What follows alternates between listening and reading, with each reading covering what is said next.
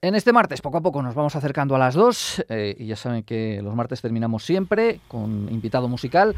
Eh, en este martes toca música clásica, es decir, que toca Oscar Arroyo. Oscar, muy buenos días. Hola, buenos días. Ya despidiendo la temporada radiofónica, despidiendo el curso y hoy para la despedida me parece que nos has traído a uno de los grandes.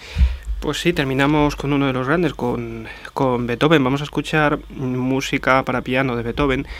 Eh, dentro de ese proyecto que alguna vez comentaba con los oyentes que estamos preparando de la integral de las sonatas de Beethoven, pues me ando ahora lidiando con, con la bestia parda de las sonatas de Beethoven, la sonata número 29. ¿Qué tal lo lleváis, por cierto? Ahí andamos, pegándonos con ello, ya por lo menos tenemos en dedos, como decimos los pianistas, ya podemos tocar una notita detrás de otra, ahora lo que hay que hacer es ponerlas eh, bonitas y en orden, ¿no?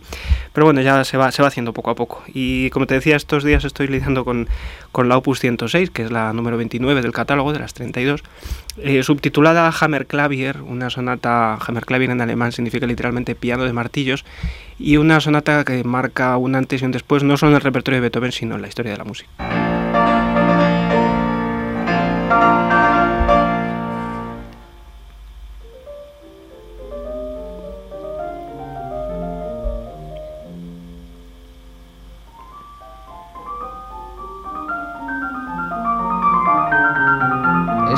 Esa pieza. Esta energía de Beethoven, de, ese arranque tan, tan, tan enérgico en terceras, con una melodía, una melodía eh, muy rítmica, de, destinada o dedicada, habría que decir, al archiduque Rodolfo, eh, y una obra, como te decía, inconmensurable en el sentido de que mm, cuando a Beethoven le iban regalando nuevos instrumentos, pues era como si le regalaran un, juguete nuevo, ¿no? En ese momento el piano estaba creciendo, cada vez tenía más extensión, cada vez tenía más recursos, por eso lo llamamos esta sonata para Hammerklavier, piano de martillo, estaba en plena evolución, ¿no? El proceso constructivo del instrumento. Y claro, cuando a Beethoven le ofrecían estos instrumentos, pues él en su imaginación decía, uy, a ver lo que puedo yo hacer con esto. Y se eh, ponía manos a la obra y componía obras tan brillantes, con una, eh, una imaginación tímbrica de extremos, eh, contrastes, tan grande como la que escuchamos en esta grabación a cargo del pianista británico Solomon.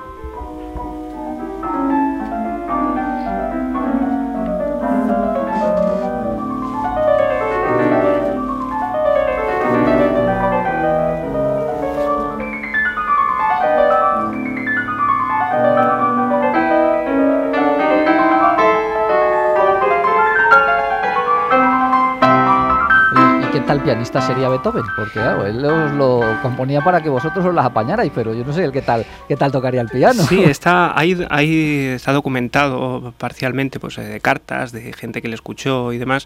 Eh, desde luego era un pianista mm, muy apasionado en el sentido de que pues tocaba de una manera muy enérgica, muy, muy, muy tosca en algunos casos, ¿no? Y su propia música de alguna manera destila esa esa, ese carácter, pero por otra parte con una imaginación y con una capacidad para Mm, darle más importancia a la música por encima de la, de la técnica. Es decir, eh, seguramente él no, no admitía en, sus alumnos o cuando escuchaba eh, música, no admitía con la misma facilidad errores musicales que errores técnicos. Él iba a lo que iba, a la música, que el efecto que él buscaba eh, se, se consiguiera plenamente.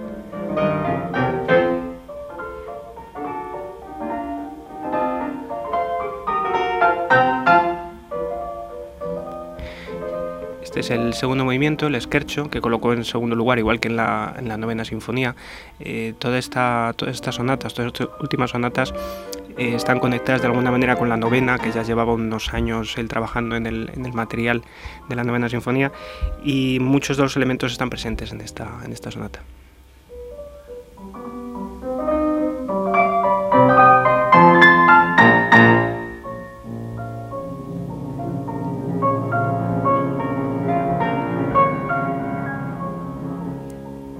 Una música muy enigmática, como vemos, esta es la parte central de ese esquercho. Eh, Beethoven ya estaba totalmente sordo y estaba en su mundo. Realmente las cimas eh, estéticas y musicales que Beethoven eh, alcanza en estas sonatas, y más concretamente en esta, no tienen parangón en toda la historia de la música. Y de hecho no tendrían seguidores, realmente es una música específica y única de él.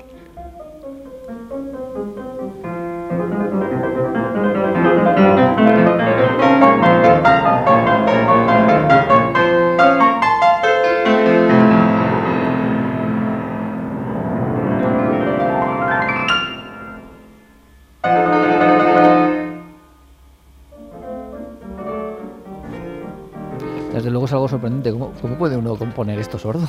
Claro, Pues- uno tiene que tener, tiene que tener la música en la cabeza, nunca mejor dicho. Sí, él, eh, él la tenía en la cabeza antes que en los dedos. De hecho, ese es el principal reto para los pianistas cuando nos adentramos en este repertorio, porque eh, conceptualmente, bueno, conceptualmente no, no quiero decir que esté claro, pero es más accesible que técnicamente. Se nota, eh, se nota con mucha claridad que Beethoven tenía, su imaginación iba mucho más allá de las posibilidades que le daba el instrumento, aunque como digo, el instrumento cada vez le daba más.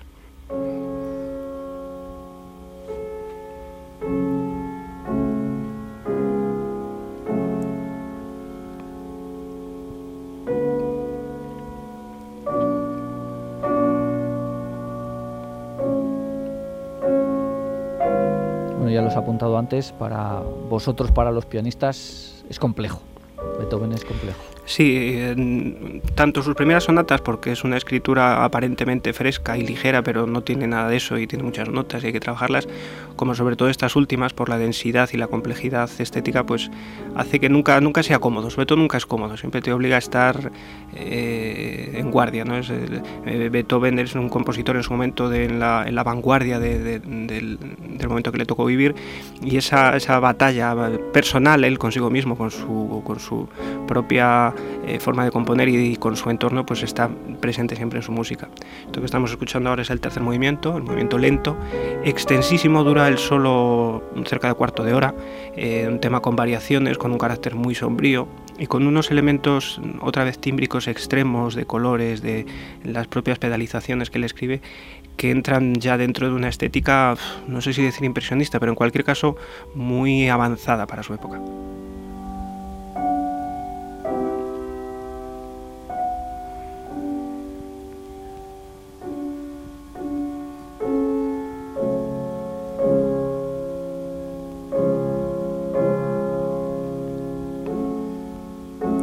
De hecho, la interpretación que estamos escuchando de Solomon aquí con la caja delante, solo este movimiento son 22 minutos de, tercer movimiento. La sonata completa es, es más de una hora, es la sonata más extensa de Beethoven.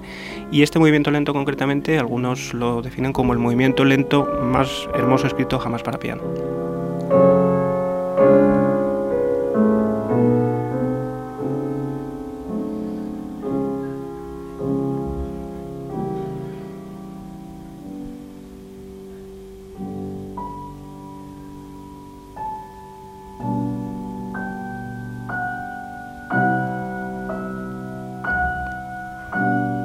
Y vamos con la cuarta parte que decías que hay que especialmente Sí, estar atento. eh, realmente el, eh, Beethoven quiso ir pues plus ultra, ¿no? Quiso ir más allá con esta sonata a nivel tímbrico, a nivel de dimensiones, de proporciones.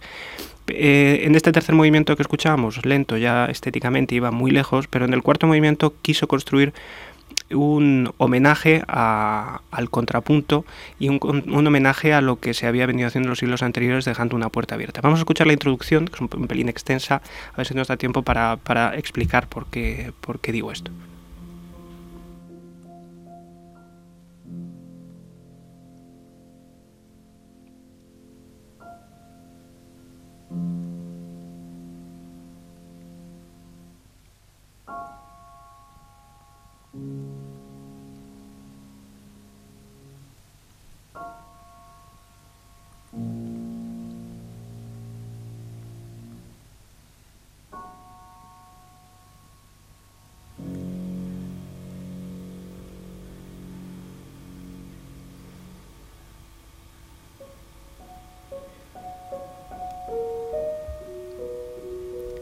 Hemos escuchado, por ejemplo, cómo Beethoven de alguna manera investiga armonías. Él está, eh, lo escribe sin barras de compás, una cosa absolutamente inédita para la época. Lo escribe fuera de ritmo. Esto no tiene un, sí tiene un ritmo subyacente, pero es totalmente eh, diáfano, vago, ¿no? de alguna manera rítmicamente. Él estaba investigando, buscando, buscando, una permanente sensación de búsqueda, ¿no? tanto armónica como en elementos. Estaba como tanteando cómo arrancar este cuarto movimiento, utilizando elementos barrocos, eh, de fugas, de imitaciones, etcétera.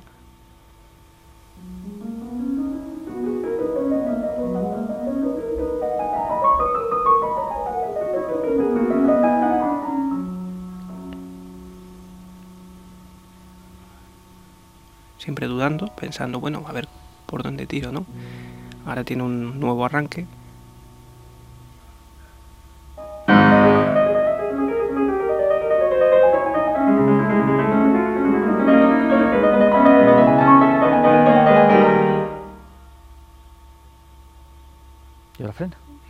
Efectivamente va cortando, por un momento parecía vaga, parecía barroco, y sigue buscando, ¿no? Hasta que por fin, un poquito más adelante, él da con un tema y construye pues una, una fuga, lo que es una fuga a tres voces, pero hasta ese momento seguramente era la madre de todas las fugas. Es una fuga, a ver, para que nuestros oyentes nos entiendan, una fuga es un modelo melódico, una pequeña melodía, eh, llamamos sujeto los músicos, que se va imitando entre las voces y se va entrelazando. Él lo escribe a tres voces, escrito para el piano, pero con todo tipo de artificios, es decir, eh, primero pone la fuga un tema contra el otro, luego le da la vuelta, luego lo hace en espejo, luego hace los dos temas a la vez, luego se inventa un nuevo tema, luego superpone los dos temas, todo tipo de combinaciones durante una fuga que dura aproximadamente unos, unos 12 minutos, complejísima, con un ritmo además y una trazabilidad, por decirlo de alguna manera, un melodismo totalmente eh, inusual, no es cantable, no es, muchas veces no es ni percibible, e incluso que hace que la música no sea especialmente hermosa. No podemos decir que sea una música hermosa, pero que eso, eso sí es una música, un ejercicio de composición imponente, impresionante, como el que no se había escrito nunca algo así en la historia de la música y como el que no se escribiría nada seguramente después. El propio Franz Liszt fue uno de los primeros que tocó esta sonata en público muchos años después y hasta entonces muchos la consideraron intocable.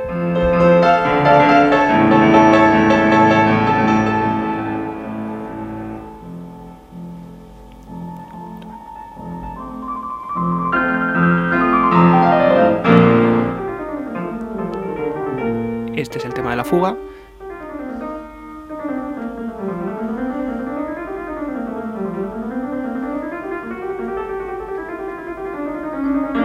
Y aquí se empiezan a añadir voces imitándose. Pues a partir de aquí las va combinando, nos hemos quedado sin tiempo. Oscar, muchas gracias. Nada, muchas gracias a vosotros y a disfrutar de un buen verano. Igualmente, que pases buen verano. Hasta luego.